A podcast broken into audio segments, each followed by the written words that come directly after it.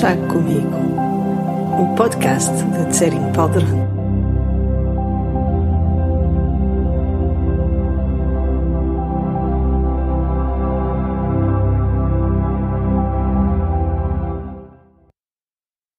Então, bem-vindo a mais um Chá Comigo. Estas conversas que nós temos uh, espontaneamente de vez em quando, em que gosto de conversar sobre diversas coisas. E o tema de hoje talvez seja popular para algumas pessoas e nem tanto para outras, mas é isso que vamos analisar porque acho que na verdade é um tema uh, que é mal compreendido, especialmente talvez pelas pessoas que geralmente se interessam uh, pelos meus podcasts.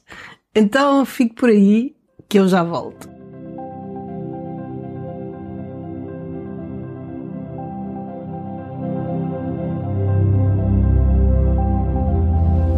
Pergunta que às vezes eu ouço as pessoas fazerem é: Mas a que rezam os budistas? Ou a quem rezam os budistas? Ou o que são orações? E como eu disse, o tema se calhar não lhe interessa ou acha um pouco estranho, mas fique por aí até ao fim, porque talvez uh, possa esclarecer alguma coisa. E Há umas semanas atrás eu estava num encontro em, com, com alguém da tradição cristã e ele falou de, da oração e falou de dois tipos de oração e nunca tinha pensado nisto e achei interessante. E isso depois levou-me a toda uma reflexão e é isso que vamos aqui falar.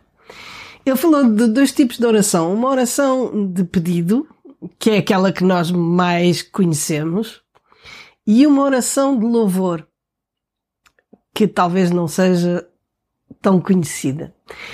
E eu sei que por causa de, às vezes, da nossa formatação e de termos banhado numa cultura essencialmente cristã, talvez tenhamos da oração uma certa visão e depois, quando chegamos ao budismo, e vemos o budismo tão racional, tão, tão moderno, não é? E parece-nos que a questão da oração é uma coisa mais que passou de moda num certo sentido, não é? Mas no budismo também existem orações. E aqueles de vocês que seguem um bocadinho o budismo tibetano, em todo o caso, que é aquilo que eu conheço melhor, sabem que existem orações. E, e existem inclusivamente orações de pedido e orações de louvor. O que é uma oração de pedido? O, o, que é que eu acho que é um bocado às vezes problemático na oração de pedido?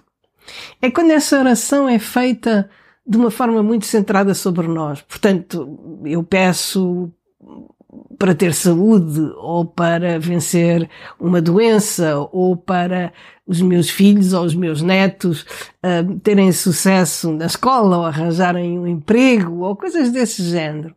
E no budismo nós não temos assim tantas dessas orações.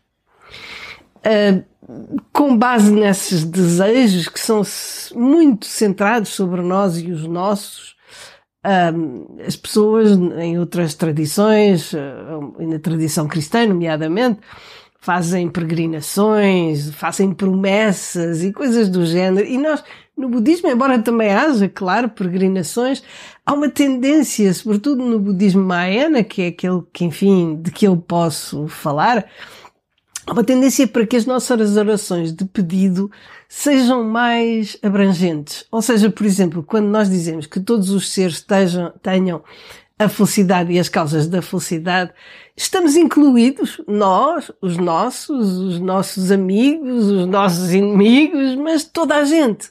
E portanto, é algo que não desperta em nós tanta expectativa. Porque o problema de qualquer desejo ou qualquer pedido que nós façamos uh, para nós e para os nossos próximos, em relação aos nossos interesses pessoais, uh, pode despertar em nós uma, uma sensação de expectativa uh, que vá acontecer e talvez de desilusão se não acontecer.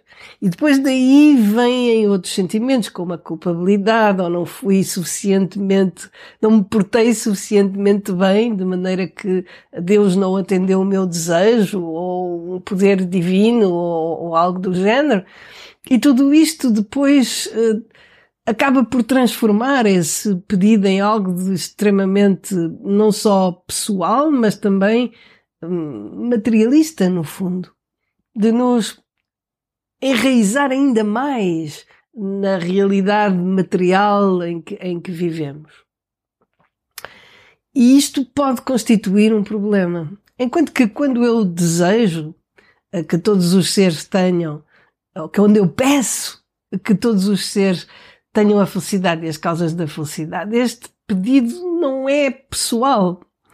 E também sei que não é algo que vai acontecer amanhã ou depois da manhã, não fico à espera da sexta-feira para ver se os números de euro ou milhões bateram certo, não é? Portanto, é um, é um desejo, é um pedido, mas é algo que não tem agarrado a uma expectativa. Às vezes há orações no budismo em que nós pedimos coisas para nós. Ah, pedimos para ter longevidade, ou para não ter obstáculos, ou para uh, nascermos numa boa família. Há pedidos assim, há orações desse género.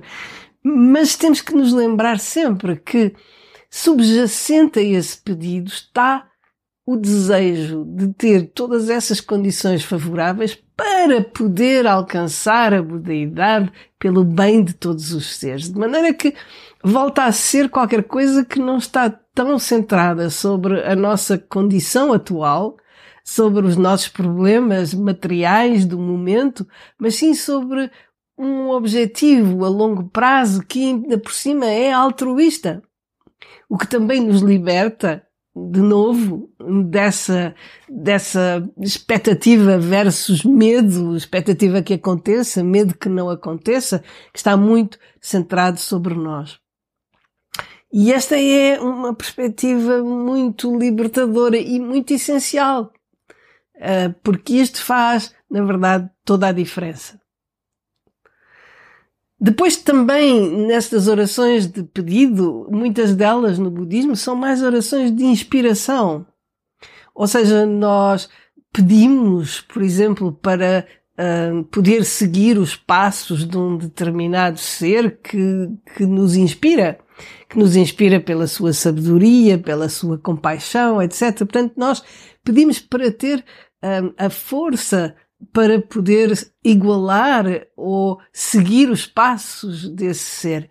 E sempre, como eu disse, já subjacente este desejo de alcançar a budeidade pelo bem de todos os seres. Portanto, existem pedidos, sim, Uh, e até pedidos pessoais, embora muitas vezes, e é engraçado porque no tibetano, como não existem pronomes, ou é muito raro eles aparecerem, numa frase que nós poderemos traduzir por possa eu alcançar a budeidade, não é óbvio em tibetano se eu estou a dizer possa eu ou possamos nós. E portanto, depende, vai depender do tradutor, porque a frase em tibetano tanto dá para uma coisa como para outra. Portanto, um, depende do tradutor e depois depende de nós, não é? E, e é completamente diferente pensar, desejar, pedir que todos possamos estar livres do sofrimento e alcançar a felicidade do que uh, focar-me em uh, obter determinada coisa ou libertar-me de determinada outra. Em termos, não, não estou a dizer que é imoral, não estou a dizer que é inferior, estou a dizer é que quando nos focamos em coisas específicas, ativamos a expectativa e o medo, enquanto que quando desejamos coisas muito mais abrangentes, esses sentimentos não estão presentes. Depois, em relação ao outro tipo de, de oração, a oração de louvor, como, como ele disse, também existe no, no budismo, e particularmente no budismo tibetano. É o reconhecimento das qualidades eh, das qualidades iluminadas de um determinado ser. Eh, por exemplo, se estivermos, e isto também é próprio do budismo tibetano, se estivermos a meditar sobre o Buda da compaixão, ou o Buda da sabedoria, ou estar a, manifestação feminina que liberta de todos os medos, podemos fazer um, ou podemos dedicar-lhes um louvor, que é simplesmente o reconhecimento dessas qualidades extraordinárias. E o objetivo disso não é dar graças, se quiserem, porque não estamos à espera de obter nada em retorno, cá está, não é? Esse aspecto é importante. Mas é ao reconhecer essas qualidades, no fundo, nós a nossa mente entra em sintonia com elas. E como o ponto de partida é a ideia de que nós já possuímos todas essas qualidades, cada vez que as reconhecemos nos outros, e isso até mesmo a um nível muito comezinho e muito relativo, quando nós reconhecemos a qualidade, uma qualidade em alguém, é porque temos a capacidade de a ver. E portanto, porque ela, porque ela vibra na mesma, na mesma frequência que as nossas próprias qualidades. E reconhecer as qualidades dos outros, e particularmente dos seres iluminados, ativa as nossas. E é esse o objetivo. É também, esta oração de louvor é também uma forma de gratidão, sabem? Eh, eu acho que se, se não tivermos esta background do, do budismo tibetano ou das divindades ou assim, o louvor é a gratidão. É a abertura do coração. É quando nós nos apercebemos que, na verdade, o mundo não está contra nós. E que nós podemos abrir o coração e podemos reconhecer todas as bênçãos. Porque o louvor é o reconhecimento das bênçãos. É o reconhecimento de tudo aquilo que é positivo. Portanto, existem, claro, muitas formas de, de, de, orar, de orar existem muitas formas de oração, um, mas também acho que há um aspecto que é muito importante, porque às vezes a oração não tem palavras. Não é necessariamente nem louvor, nem um pedido, é simplesmente uma interiorização. E nesse sentido a meditação é uma forma de oração. Porque eu acho que aquilo que é fundamental na oração é pelo facto de nós nos interiorizarmos, ganharmos uma outra perspectiva em relação às coisas. É como subir ao alto da montanha e de repente aquilo que estava na nossa frente e que era como que hum, ocupava o espaço todo e impedia-nos de ver, seja o que for, de outro que senão aquilo que nos preocupa que parecia uma montanha, se nós subirmos ao alto da montanha, de repente olhamos para baixo e vemos que aquilo é assim uma coisinha pequenina que não tem assim tanta importância. E portanto, quando nós nos interiorizamos, quando nós pensamos um, nas qualidades dos seres iluminados, ou quando nós realmente damos graças por tudo aquilo que temos, de repente é como se houvesse uma mudança, é como se subíssemos a um patamar diferente e olhássemos para as coisas com uma certa distância. E, e víssemos que afinal aquilo que nos preocupa, ou aquilo em que nos sentimos enredados, ou presos, ou, ou algo do género, não é tudo. E talvez também não tenha a importância, ou toda a importância que nós lhe estamos a dar.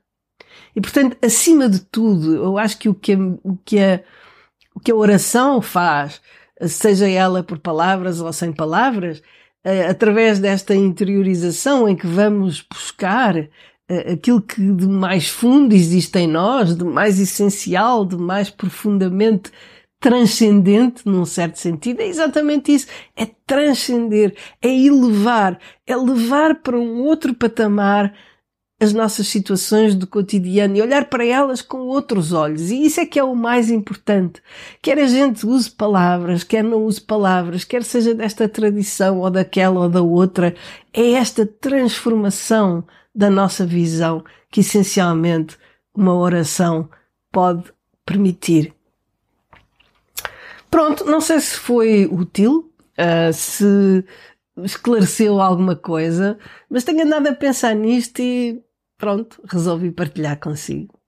Fique bem, até ao próximo chá.